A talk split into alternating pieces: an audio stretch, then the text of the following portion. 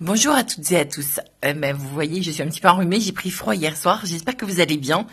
Malgré cela, je lance un petit défi, euh, à savoir Youssef, euh, qui est sur Facebook, l'un de mes amis, euh, a décidé effectivement d'énoncer ce fait euh, que les leaders étaient des gens qui lisaient une soixantaine de livres par an.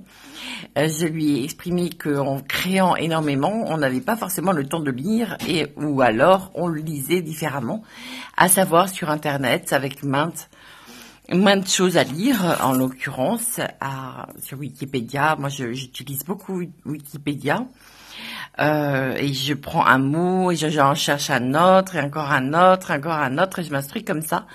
Et euh, euh, dès qu'il y a des informations intéressantes à, à, naviguer sur Internet, je le fais euh, sans, sans, hésitation. Des fois, j'ai 15, 20, 30 pages ouvertes, justement parce que mon esprit est euh, à la recherche d'informations.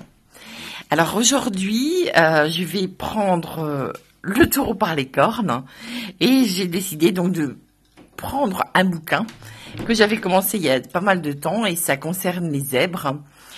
Euh, donc, euh, je suis en train de le lire, depuis euh, pas mal de temps et je suis souvent en position couchée et la position couchée fait en sorte que je dors hein, tout simplement. Donc ce soir, première lecture pour vous. Donc je vais faire ce recording tout de suite en vous énonçant ce dont il s'agit et après je commencerai la lecture sur un autre poste. Donc en fait c'est un livre de Jeanne Sio Fachan, trop intelligent pour être heureux.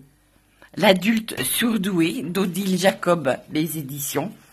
Alors c'est quoi en fait? Euh, ça concerne les enfants et les adultes surdoués.